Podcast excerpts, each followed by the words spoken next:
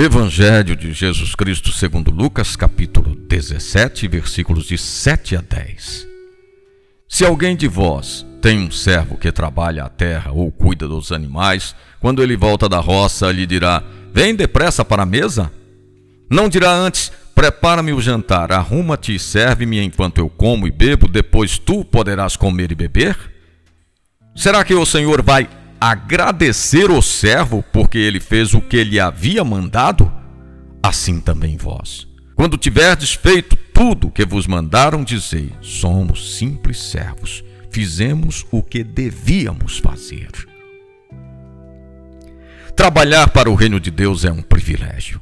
Deus não precisa de nós, mas nos quis parceiros em sua obra. Hoje somos os braços, os pés, a fala de Deus. Cada um de nós é um pouco de luz ou um pouco de trevas em nosso ambiente. Devemos ser uma página visível do Evangelho.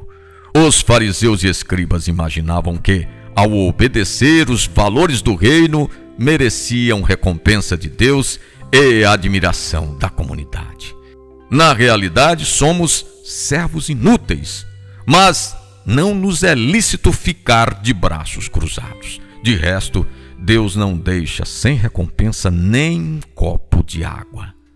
O discípulo é um servidor da comunidade e este serviço traz a realização pessoal. Felizes são os pés dos que evangelizam. Estar com ele é a maior recompensa. Proposta do dia: dar um pouco mais de mim em favor da comunidade.